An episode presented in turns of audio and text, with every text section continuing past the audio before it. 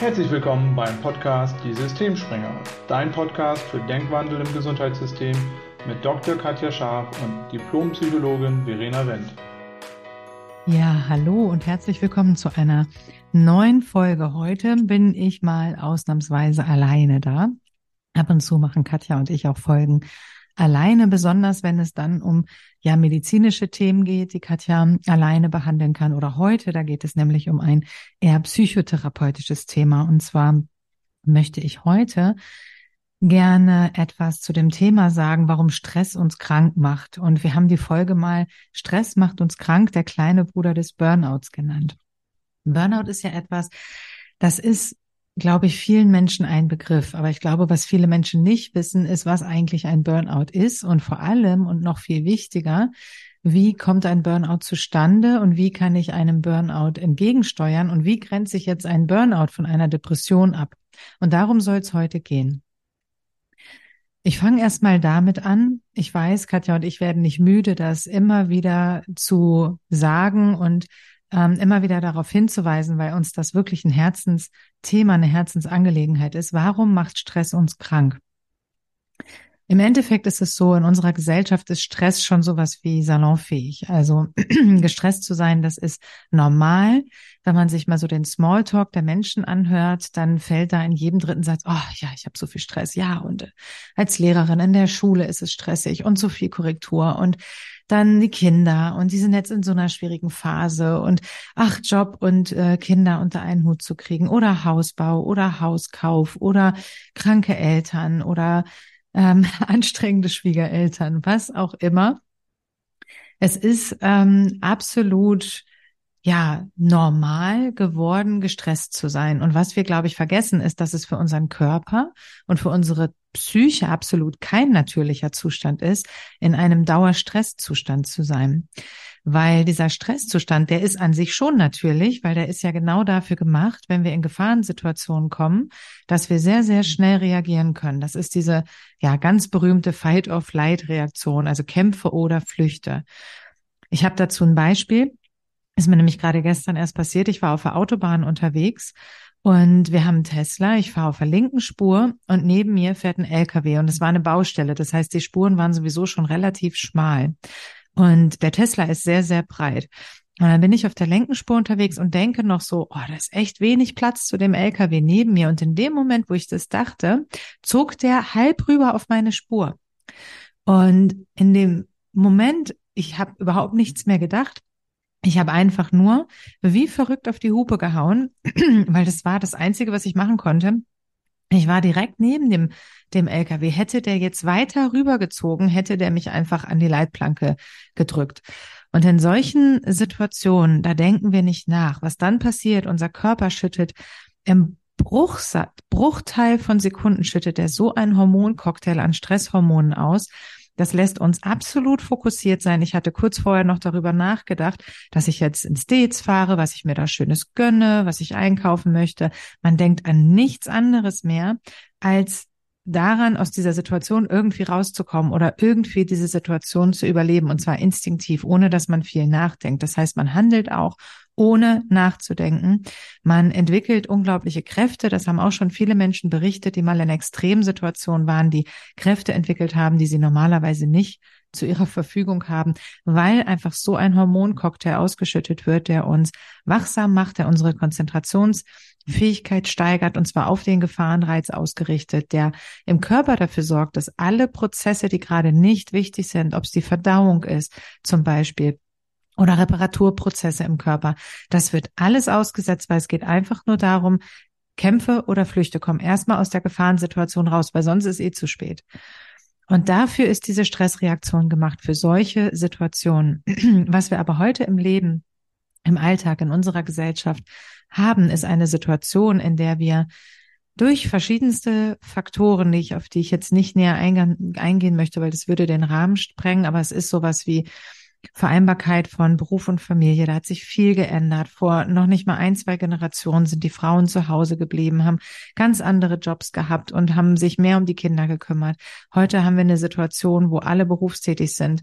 Ähm, und das hat viele Vorteile, aber hat eben auch den Nachteil, dass viele wirklich am Rödeln sind, weil sie eben schauen, wie kriege ich jetzt den Job, vielleicht sogar meinen Karrierewunsch noch mit meinen Kindern und dem Haus und der Familie alles unter einen, unter einen Hut. Ähm, das nur so als Beispiel. Also wir leben in einer Gesellschaft mit ganz, ganz vielen Stressfaktoren und viele Menschen merken das gar nicht, dass sie über den Tag verteilt immer wieder eine kleine Stressreaktion im Körper haben. Also sie wachen auf und sie haben vielleicht schon Gedanken im Kopf von, ah ja, heute ist ein voller Tag. Oh, was habe ich denn heute alles? Jetzt stehe ich erstmal auf, dann mache ich die Kinder fertig, dann bin ich auf der Arbeit, da ist der erste Termin das. Ah ja, dann muss ich noch daran denken. Dann fahren sie zur Arbeit, dann ist im Verkehr ganz viel los, dann regen sie sich vielleicht über irgendjemanden auf, der ihnen die Vorfahrt genommen hat. Dann kommen sie auf der Arbeit an, dann regen sie sich darüber auf, dass der andere Kollege noch gar nicht da ist, obwohl er eigentlich da sein sollte, weil wir jetzt eigentlich ein Meeting hatten. Dann geht's weiter, dann kommt der Chef rein, der will irgendwas von mir. Wie soll ich denn das jetzt noch schaffen? Ich habe hier schon so einen Stapel Arbeit liegen. Also alles keine lebensbedrohlichen Dinge, alles keine Dinge, wo es darum geht, ob man jetzt kämpft oder flüchten soll. Es ist auch nichts, was irgendwie dann danach wieder vorbei ist, sondern es ist im Endeffekt so eine latente, permanente innere Anspannung durch so kleinere Stressfaktoren. Und wenn man dazu neigt, dass man sich dann schneller stresst und in solchen Situationen der Körper eben hochfährt, eine Stressreaktion zeigt und man keine ausreichenden Entspannungsphasen hat, also dem Körper nicht die Möglichkeit gibt, dann auch wieder in Entspannungszustand zu kommen, um auch mal wieder die Stresshormone abzubauen, weil nach der Gefahrensituation wäre das ja auch so. Man muss sich nur Tiere angucken, die jagen, aber wenn die dann erjagt haben und haben ihr Futter und fressen, dann sind die auch wieder total entspannt.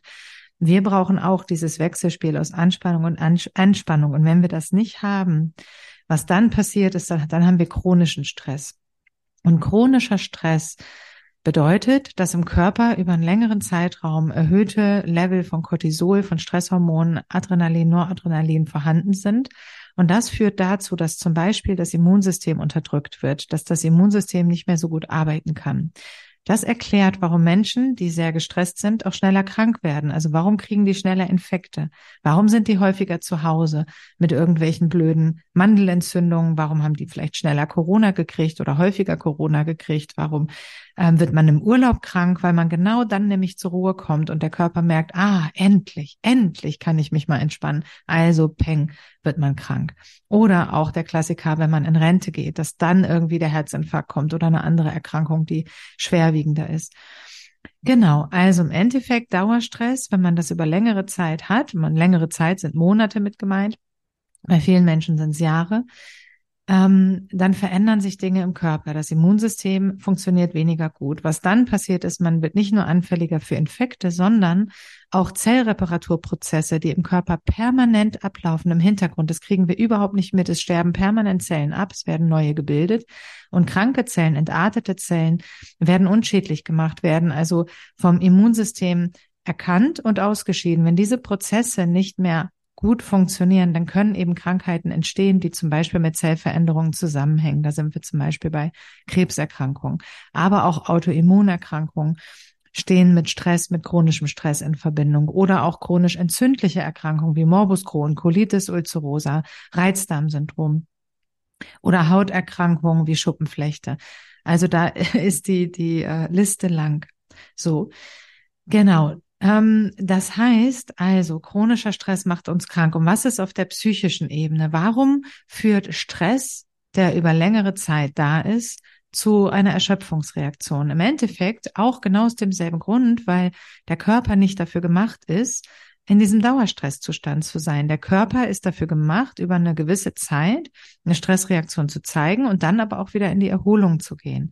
Da wir aber Erholung nicht gerade sehr weit oben auf unserer, auf unserer Prioritätenliste im Alltag haben, sind wir dauergestresst und der Körper kann das nicht auf Dauer aushalten. Der macht das eine Weile mit, aber irgendwann brennt er im wahrsten Sinne des Wortes aus. Und daher kommt ja auch der englische Begriff Burnout, ausgebrannt. Das heißt, im Endeffekt zwingt uns unser Körper und unsere Psyche zu einer Pause. So kann man im Übrigen auch Krankheiten betrachten. Auch Krankheiten sind eine Art unseres Körpers zu sagen, pass mal auf. Vielleicht hast du eine Pause nötig. Vielleicht müsstest du mal ein bisschen kürzer treten. Vielleicht hattest du längere Zeit Stress, deswegen bist du krank geworden. Was jetzt nicht heißt, du wirst nur wegen dem Stress krank. Natürlich spielen Viren eine Rolle, natürlich spielen andere Dinge wie deine Ernährung, wie viel Sport du machst, wie gesund du bist, wie alt du bist und so weiter, spielt natürlich auch alles eine Rolle. Aber man darf es eben auch mal von dem Blickwinkel betrachten, dass Krankheiten uns auch Auszeiten ermöglichen. Und wenn wir uns keine Auszeiten geben, wenn wir uns einfach ständig stressen mit diesem, mit jenem und immer durchs Leben laufen und machen und tun und ständig in Hetze sind und immer für die anderen da und nie an uns denken, dann ist das auch eine Möglichkeit von unserem Körper und unserer Psyche uns mal zur Ruhe zu zwingen und zu sagen, so Schluss jetzt. So, und ein Burnout oder eine Erschöpfungsdepression ist letztlich dann die Konsequenz. Man ist irgendwann an dem Punkt, wo der Körper, wo die Psyche nicht mehr kann. Und welche Symptome treten dann auf? Und das ist wichtig, weil diese Symptome, diese ähm, Merkmale von gestresst sein, die bei jedem auch ein bisschen anders sind. Deswegen ist eine Depression auch bei einer Person nie exakt gleich wie bei einer anderen. Aber da hinzuhören, weil letztlich sind das auch die Warnzeichen. Wenn man das nämlich wahrnimmt, dann ist es schon gut gegenzusteuern. Das heißt, zu den Symptomen von Burnout ähm, gehört, dass man angespannter ist als normal, das heißt, man merkt, dass man vielleicht fahriger ist, unkonzentrierter, dass man schlechter abschalten kann. Das merkt man daran, dass man zum Beispiel abends nicht zur Ruhe kommt, wenn man sich ins Bett legt, dass immer noch der Kopf weiterarbeitet, dass man nachts vielleicht aufwacht, weil man immer wieder Gedanken hat, dass man denkt, dies müsste ich noch, das müsste ich noch, über Probleme grübelt, Sorgen sich macht, dass man in Gedankenkreisläufen mehr hängen bleibt, dass man sich nicht auf Filme oder Bücher mehr konzentrieren kann, dass man weniger Zeit für Hobbys investiert, weil man meistens da Abstriche macht, also dass man eher viel arbeitet, wenig Ausgleich hat, egal ob es jetzt Hobbys sind, Freunde, Zeit für Familie, also auch da zu gucken. Ähm, woran merkt man es noch? Man merkt es an der Schlafqualität, da sind wir bei Entspannung. Man merkt es an der Konzentrationsfähigkeit, dass man sich auf Aufgaben nicht mehr so gut konzentrieren kann, dass die Aufmerksamkeit nachlässt, dass man ähm, sich schwieriger Dinge merken kann oder dass man häufiger Dinge vergisst. Und die Stimmung ist meistens gedrückter, also man ist nicht mehr so locker, flockig unterwegs, so gelassen, so ähm, fröhlich, sondern man ist eher so ein bisschen gedämpft, angespannt, schneller auf 180, ähm, die Zündschnur ist kürzer, man ist vielleicht impulsiver, ähm, gereizter. Genau, also das ist im Endeffekt, das sind alles Anzeichen davon, dass man gestresst ist und dass man auch schon zu gestresst ist. Aber wenn man über einen längeren Zeitraum feststellt, dass man viele von diesen Anzeichen bei sich merkt, dann ähm, es geht da schon mal so in die Richtung, dass man mal gucken kann, okay, wie sieht das aus? Wie, wie stehe ich da? Habe ich da irgendwie schon eine Erschöpfung oder nicht? Bei einem Burnout ähm, also rein, wenn man es jetzt mal diagnostisch betrachtet, muss man sagen, das ist nicht, das ist irgendwie auch selbst im Diagnosesystem ein bisschen unklar. Burnout war im ICD-10, das ist das ähm, Klassifikationssystem für psychische Erkrankungen in der Vorgängerversion. Mittlerweile gibt es schon das ICD-11. Im ICD-10 war es so, dass Burnout nur bei den Z-Diagnosen, das sind nicht die richtigen Diagnosen, sondern die beschreiben eher so die Lebenssituation von Menschen. Da tauchte Burnout auf. Jetzt im ICD-11 hat man Burnout ein bisschen mehr hervorgehoben, hat es aber immer noch nicht zu einer Diagnose gemacht, sondern hat es nur noch besser beschrieben, hat es aber eher auf den Arbeitskontext bezogen, also dass Menschen eben durch hohe Leistungsansprüche und einen hohen Fokus auf die Arbeit mit der Zeit ausbrennen. Ähm, das heißt, man kann sagen, Burnout wird oft eher im Arbeitskontext verwendet, was aber eigentlich Quatsch ist, weil Menschen brennen nicht nur aus durch die Arbeit. Menschen brennen auch aus durch eine Doppelbelastung von einer Pflege von Angehörigen mit einer Vollzeitberufstätigkeit und eigenen Kindern zum Beispiel. Also es gibt auch andere Situationen, die in eine Erschöpfung führen können. Deswegen ist diese ja, Neudefinierung der Diagnose, die noch nicht mal eine Diagnose ist von Burnout, die wird so ein bisschen kritisch gesehen. Und letztendlich, was wichtig ist, die Abgrenzung zu einer Depression. Also Burnout ist an sich keine Diagnose. Wenn man in die Klinik kommt, dann spürt halt oft auch immer noch von Burnout gesprochen. Aber im Endeffekt, wenn man dann auf die Diagnosen schaut, die man hat, dann wird da immer sowas stehen wie F32.1, also eine mittelgradig depressive Episode, vielleicht in Klammern Burnout. Weil wenn man sich in Behandlung begibt, ist es ja so, dass die Symptomatik ausgeprägt genug sein muss, damit die Krankenkasse die Kosten übernimmt. Das heißt, es muss im Endeffekt eine Diagnose vorhanden sein. Und da Burnout keine Diagnose ist, ähm, ist ähm, immer die Frage, ob jemand jetzt mal ganz salopp gesagt, so ausgebrannt ist, dass er schon die Diagnosekriterien für eine Depression erfüllt. Also da ist die Abgrenzung, dass ein Burnout ein bisschen eine leichtere Symptomatik ist sozusagen und eine Depression ist eine schwerwiegendere Symptomatik.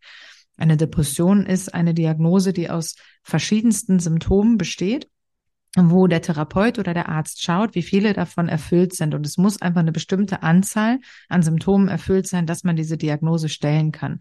Die Hauptkriterien sind zum Beispiel, dass man eine gedrückte Stimmung hat. Das ist jedem klar bei einer Depression, dass man aber auch eine Antriebsschwäche hat, also dass man nicht mehr so viel Antrieb hat wie früher. Also das heißt zum Beispiel morgens in die Arbeit zu gehen oder Aufgaben zu erledigen oder wenn man noch in der Schule oder an der Uni ist, dass man Dinge schleifen lässt, dass man die nicht mehr so macht und dass man nicht mehr so viel Freude empfinden kann wie früher.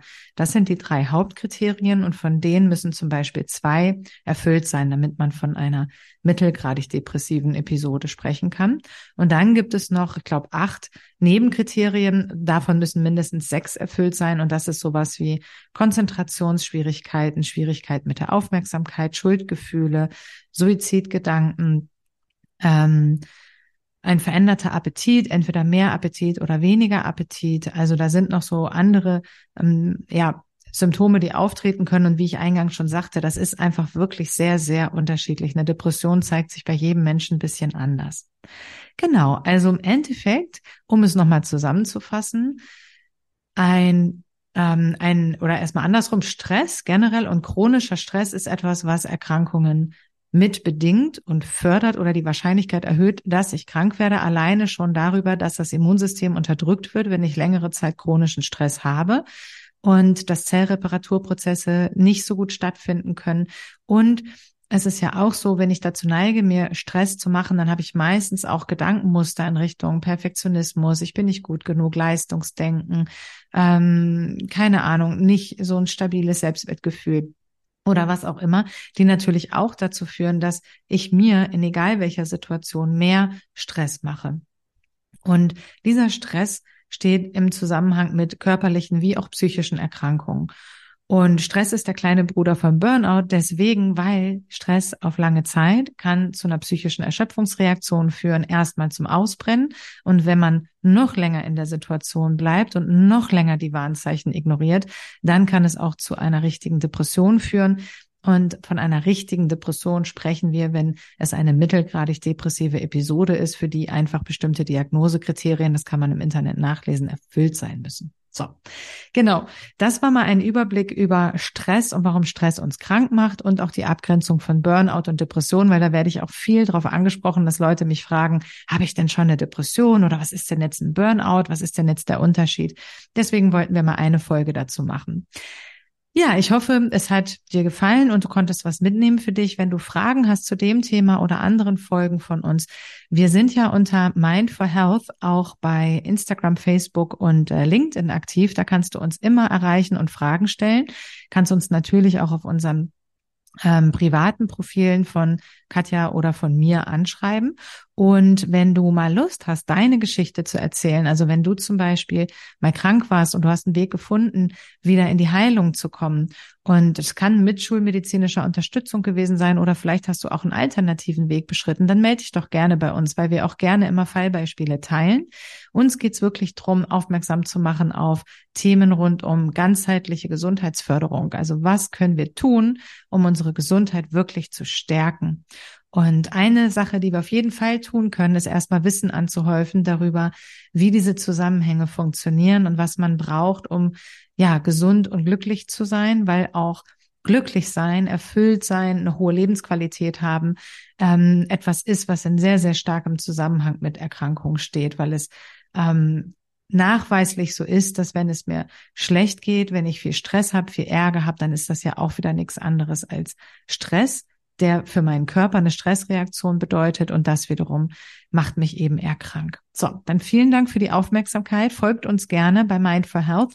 Schreibt uns gerne an, wenn ihr Fragen habt oder wenn ihr mit uns eine Podcast-Folge machen wollt. Und dann sage ich Tschüss und bis zum nächsten Mal.